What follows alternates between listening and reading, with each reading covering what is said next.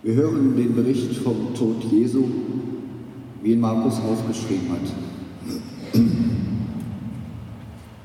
Schließlich brachten sie ihn ans Ziel, einen Platz, der Golgatha hieß, das bedeutet Totenkopfhügel.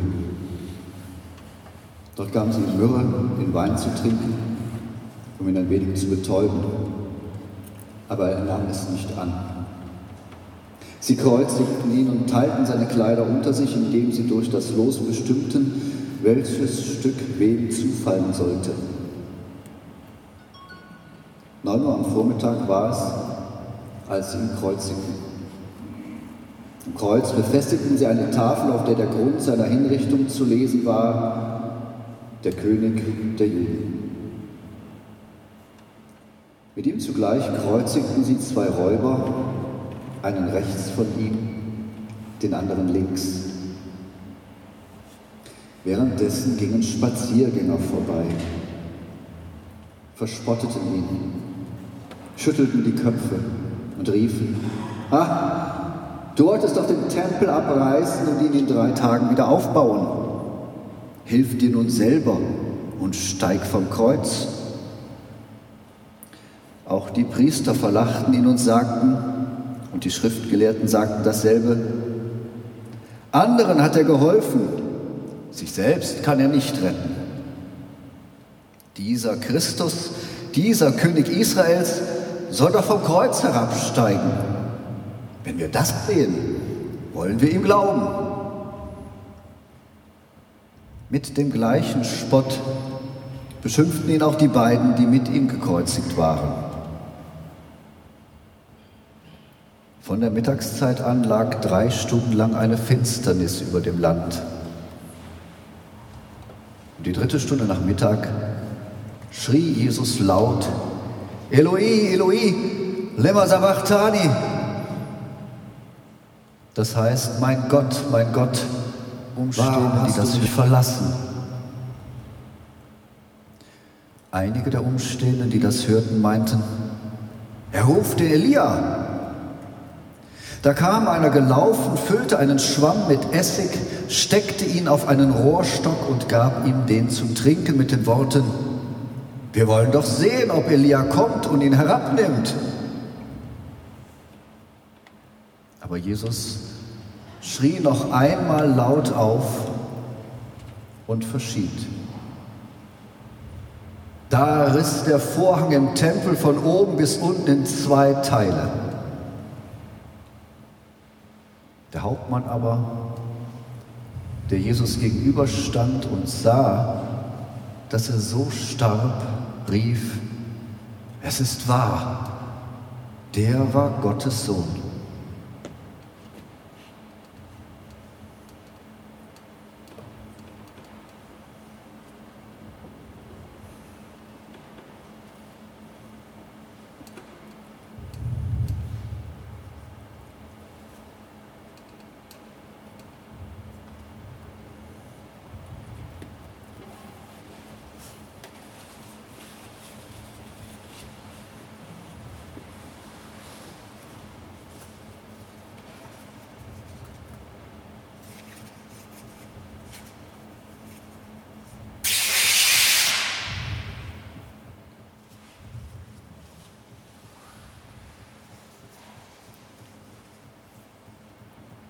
Als ich die Erfahrung gemacht habe, die mein Leben in einen davor und einen danach zerrissen hat, da war ich 15.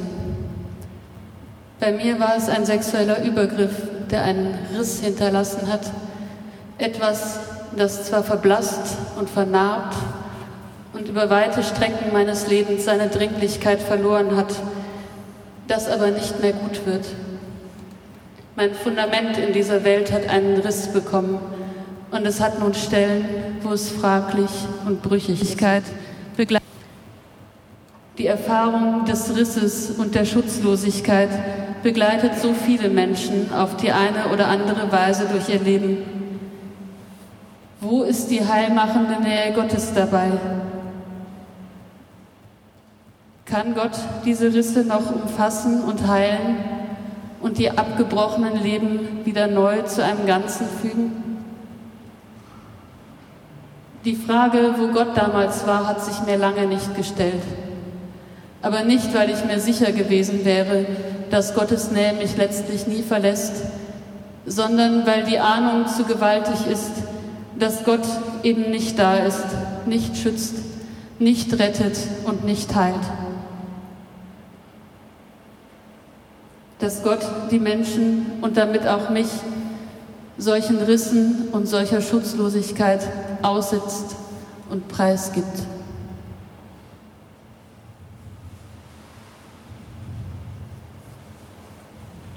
Die Lebensgrundlage zerreißt.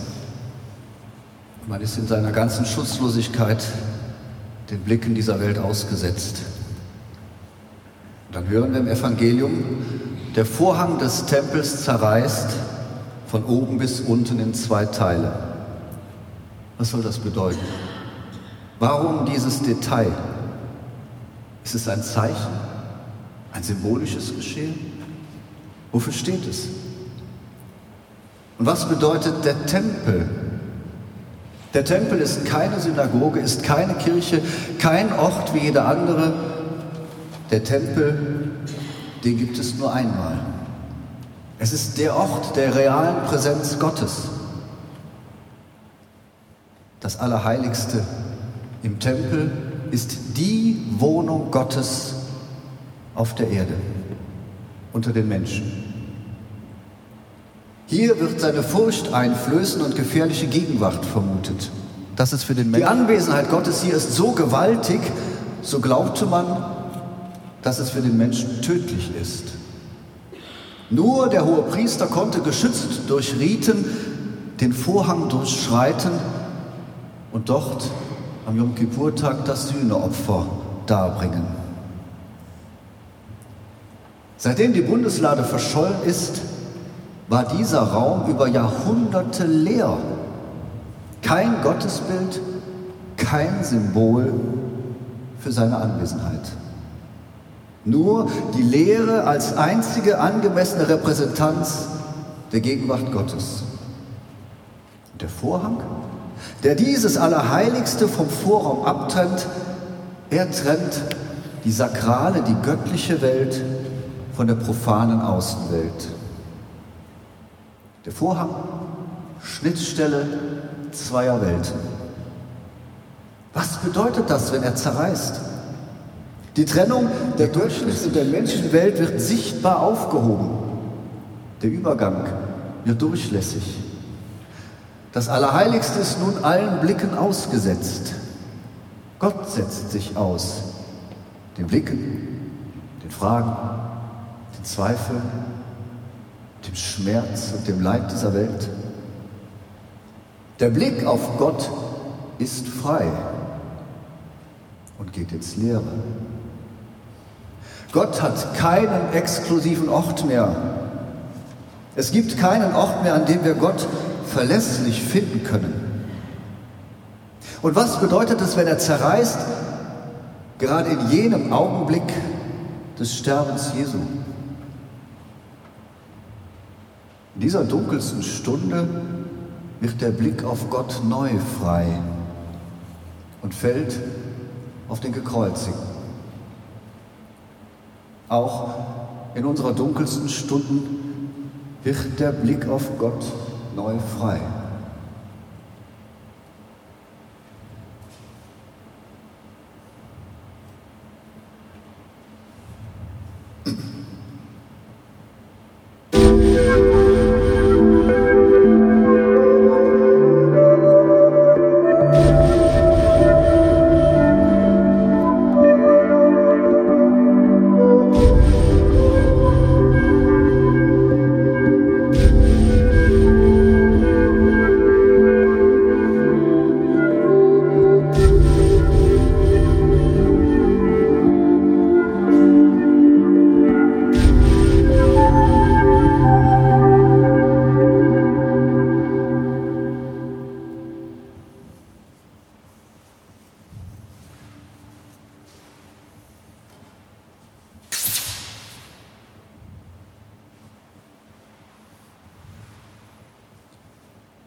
Am 21. März vor 13 Jahren haben wir unseren damals vier Tage alten Sohn Bennett in den Tod begleitet.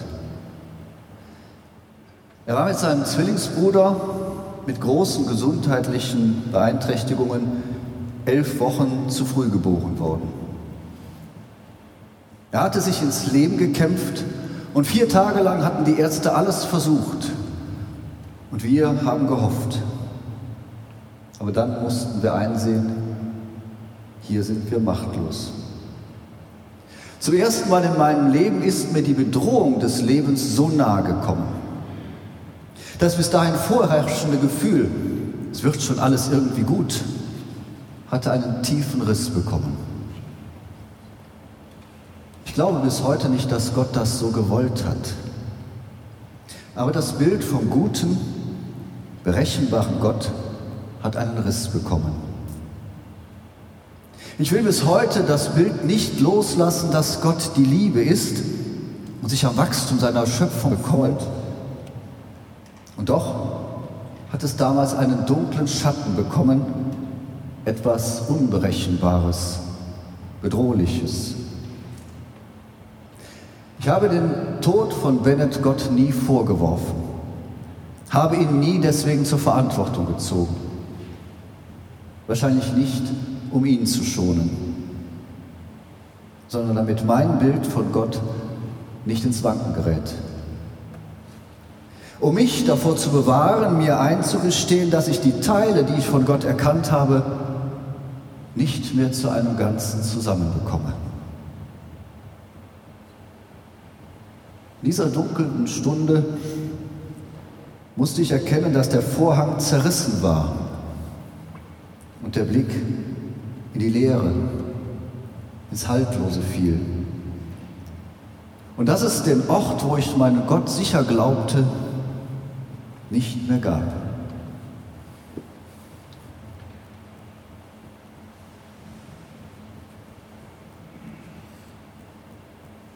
Wo gibt es noch einen Ort für Gott? Wo ist Gott, wenn ein Kind stirbt? Wo ist Gott, wenn er nicht mehr in einem beruhigenden und trotzdem zu finden ist? Wenn Gott nur für die hellen Seiten des Lebens zuständig wäre, dann gäbe es die dunklen Seiten nicht. Wer ist Gott, die so etwas zulässt? Kein Schmerz ist den Himmel wert. Alles ist zu teuer erkauft und erlitten. Wenn in der Ewigkeit alles gut wird, warum dann nicht hier und jetzt schon? Wenn Gott einen neuen Himmel und eine neue Erde erschaffen kann und erschaffen wird, einen neuen Himmel und eine neue Erde ohne Tod und ohne Leid, warum dann nicht direkt? Warum dann diese schrecklichen Umwege? Der einzige Ort Gottes in dieser Welt des Leids ist das Kreuz. Und dieser Ort ist nicht sicher. Wir sehen einen zu Tode gefolterten Menschen. Wie könnten wir darin Gott erkennen? Es ist der Ort, an dem Christus selbst in die Gottverlassenheit springt. Es ist der Ort, an dem Gott selbst das Leid der Menschen leidet, an einem Gott, der nicht eingreift und nicht rettet und nicht heilt. Das Kreuz ist der Ort, an dem Gott nicht nur solidarisch ist mit den leidenden Menschen, sondern an dem es Gott selbst das Herz zerreißt, angesichts einer Welt, in die Gott selbst das Dunkle, das Zerstörerische und das Böse eingeschrieben hat. Es ist der Ort, an dem Gott die Konsequenzen dafür bis in Ewigkeit trägt.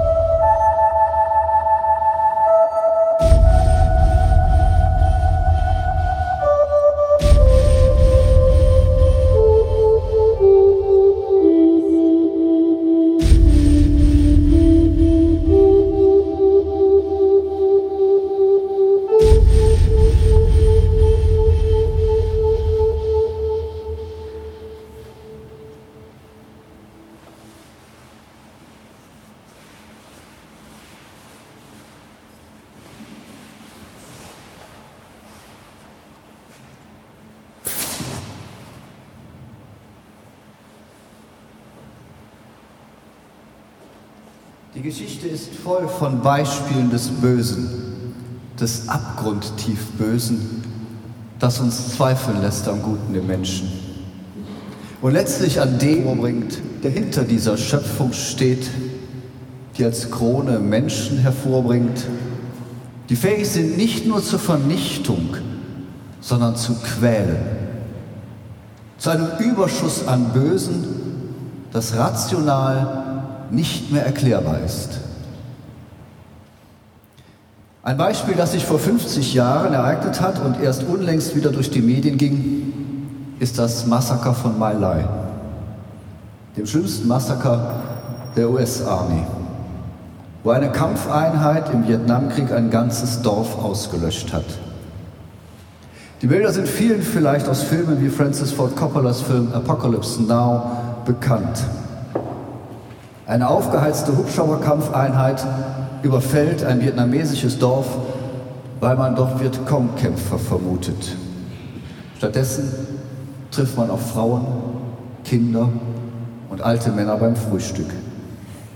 Die jungen Rekruten Anfang 20 sind völlig überfordert an diesem schwülen Märzmorgen. Das müssen Vietcong sein, schreit einer der GIs. Schüsse fallen, ein Vietnamese wird verletzt und danach gerät alles außer Kontrolle. Sie schießen auf alles, was sich bewegt. Frauen, Kinder und sogar das Vieh. Die Menschen werden vor den Häusern zusammengetrieben und auf der Stelle exekutiert. 15 Frauen werden auf die Felder vertrieben, dort vergewaltigt bevor man sie tötet. 170 Menschen müssen sich entlang eines Wassergrabens aufstellen, hinknien, aufstellen, hinknien, aufstellen, dreimal, bevor man sie erschießt. Und dann im Wassergraben entsorgt. Einige überleben dieses Massaker, weil sie von Leichen begraben werden Vier Stunden lang dauert dieses Gemetzel, bis ein Hubschrauber landet und plötzlich hört das Abschlachten auf. Lieutenant Duke Thompson, dann seine Kameraden, hat auf einem Patrouilleflug die Leichen der Zivilisten gesehen und dann seinen Kameraden gedroht, dass er seine Bordschützen auf sie schießen lässt, wenn sie nicht sofort damit aufhören. Elf Menschen konnte der mutige Soldat so retten. 504 waren tot. Nach vielen Versuchen der Vertuschung wurden vier Soldaten der Prozess gemacht. Der kommandierende Offizier, Oberstleutnant William Corley, wurde 1971 zu lebenslanger Haft verurteilt und schon am darauffolgenden Tag von Präsident Nixon zu Hausarrest umgewandelt.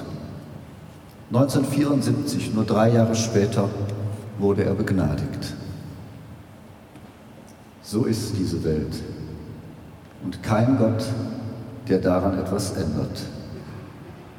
Außer durch eben diese Menschen. Das Bekanntwerden des Massakers hat im Westen den Stimmungsumschwung gegen den Vietnamkrieg eingeleitet und die Antikriegsbewegung mobilisiert.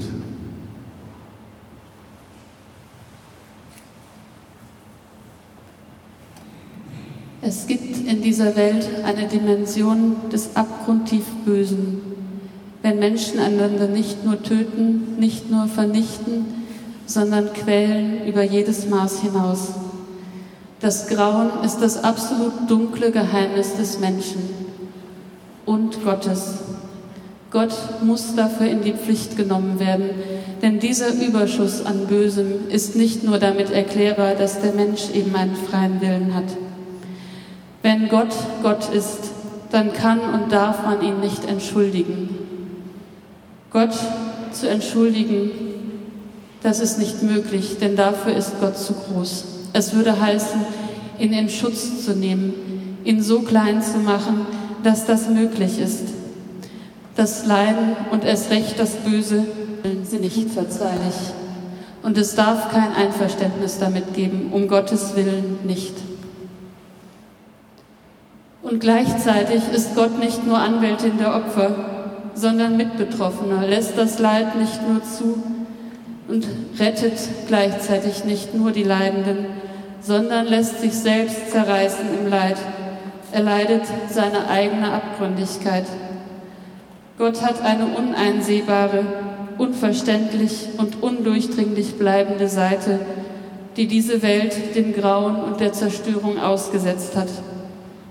Glauben und Gott dabei nicht entschuldigen, das ist die Hoffnung, dass Gut und Böse in Gott nicht die gleiche Dimension haben.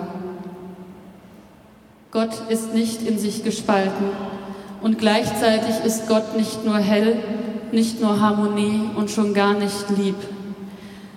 Aber das Böse, das Gott miterleidet, es verglüht in Gott, das intensiv ist. Die Hoffnung, dass die Glut der Liebe Gottes so intensiv ist, dass sie das abgrundtief Böse ausbrennt und eine Welt ohne Grauen und Leid möglich sein wird. Warum dieser Weg so, so ist und so viel Leid kostet, das bleibt unerfindlich. Gott am Kreuz, wo Gott angesichts des Bösen am unverständlichsten und am fernsten ist, da halten Gott und Mensch in Jesus aneinander fest. Gott ist letztverantwortlich für diese Welt und er erleidet die schlimmsten Möglichkeiten dieser Welt am eigenen Leib. Und darum kann es Gott noch geben für uns. Darum Gott, muss Gott nicht um der Leidenden willen radikal abgelehnt werden. Wenn es einen Gott gibt, dann weigere mich, ich mich an ihn zu glauben, weil er solches Leid zulässt. Diesem Aufschrei hat Gott nichts entgegenzusetzen, außer seinen eigenen Schrei am Kreuz.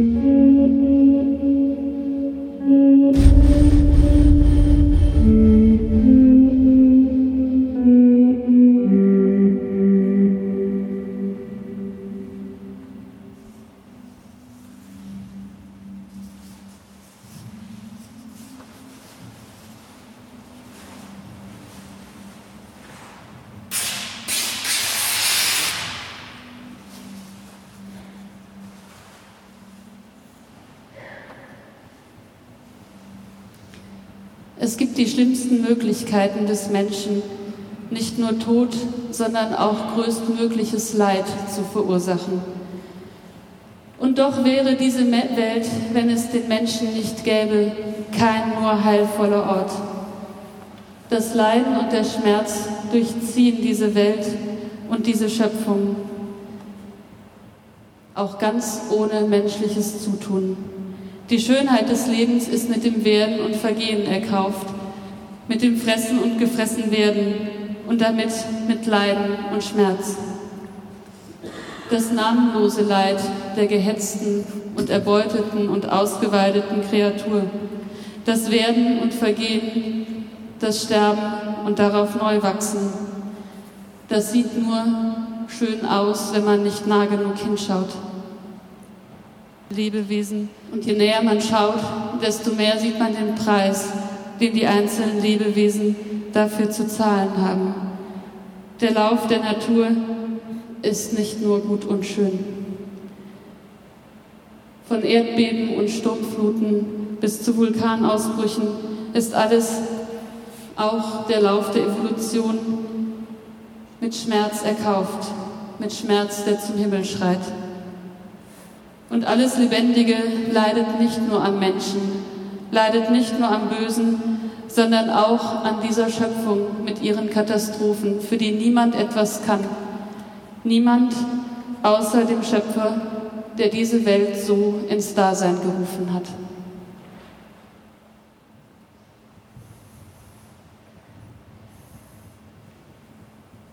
Der Vorhang zerreißt der Blick fällt hindurch und bleibt am Ende hängen an Jesus.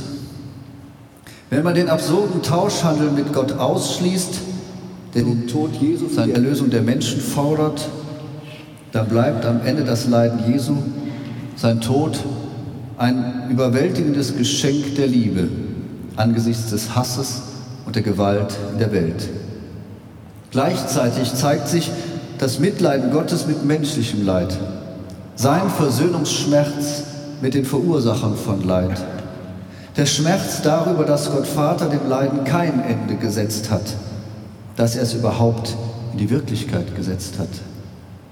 Klingt paradox? Ja, und es scheint es auch. Aber warum sollte Gott einfacher sein als die Komplexität dieser Welt? Einer Welt, die voller vitalisierender und tödlicher Paradoxien ist. Wir dürfen Gott nicht simpler denken als die Komplexität des Lebens. Die Rede von Gott muss das benennen, auch wenn es die herkömmliche Logik übersteigt. Die Paradoxie vom liebenden Gott und abgrundtiefen besegnenden Kraft, die weder im Denken noch im Leben aufgeht, die Paradoxie von der segnenden Kraft und dem unergründlichen Leiden, sie muss es geben. Der Vorhang, der die Welt so schön ordnet, zerreißt. Die Magie der Vernunft wird gebrochen, die Erkenntnis kapituliert. Gott entzieht sich im letzten unseren Begriffen. Es bleibt die brutale Erfahrung der Gottesverlassenheit in der Todesstunde am Kreuz und Gottes Schweigen dazu. Was tun? Anklagen? Es hinausschreien? In sich zusammensacken? Verstummen? Oder Gott preisen? Ja, der Lobpreis Gottes als letzte Möglichkeit nicht zu verstummen, um die Unverzeihlichkeit auszusprechen. Warum ist nicht alles Liebe? Diese Grausamkeit ist unverzeihlich, Gott. Am Ende, das immer auch der Anfang ist, bleibt nur die anbetende Anerkennung Gottes, die Dankbarkeit dafür, dass es dich gibt, Gott. Es bleibt nur zu danken und zu preisen, dich, Gott, für das ich bin da, deinen Namen für alle Zeiten. Dieser Lobpreis entschuldigt nicht.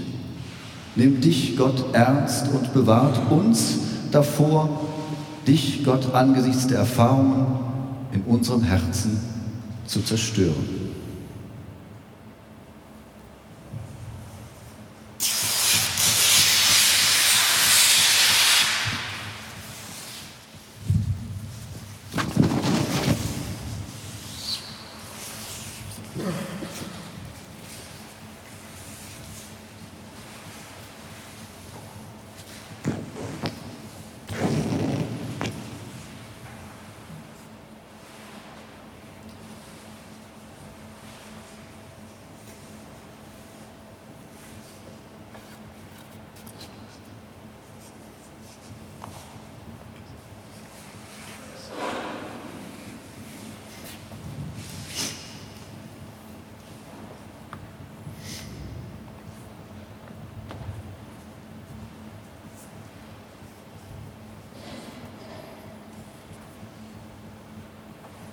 Dich, Gott, lobe ich, dich preise ich. Dich erkenne ich an als unendlichen Gott aller Welten. Deine Liebe schafft diese Welt. Deine allmächtige Liebe umfasst die schlimmsten Gegensätze. Deine grenzenlose Liebe, die alles riskiert und auf sich nimmt. Ich preise dich, Nichts Größeres kann ich denken und reden als dich in deinen hellen und in deinen unergründlichen Kreativität Gewändern. Über alle Maßen Wunderschönes, Freude, Kreativität, Freiheit und Liebe schenkst du den Menschen mit deiner ganzen Schöpfung. Maßlos unverständlich, unverzeihlich ist, was du den Menschen an Leid und Schmerz antun lässt und antust. Was du an Leid in deiner Schöpfung zulässt und in sie hineinschreibst. Ich preise dich. Dir werfen wir das Schlimmste vor, ohne etwas fürchten zu müssen. Dir halten wir den Irrsinn vor, der in deiner Schöpfung begegnet. Du beruhigst nicht mit Entschuldigungen. Ich preise dich. In Christus erlebst du Leben, Freude und Leiden der Menschen. In Christus erfährst du selber die Verlassenheit von dir. In Christus erfährst du deine eigene Abwesenheit. Ich preise dich. In Christus schreist du mit den Schreienden. In Christus, in Christus schweigst du mit denen, die nicht mehr schreien können. In Christus schreist du für alle, die verstummt sind. Ich preise dich. Du, du verweigerst dem Bösen und dem Leiden jegliche Begründung. Du beantwortest die Warum-Frage nicht. Bewahrst uns davor, mit dem Bösen und dem Leiden zu rechtfertigen, dass wir dich in unseren Herzen vernichten. Du allein wirst die Antwort geben, mit der wir ewig leben können.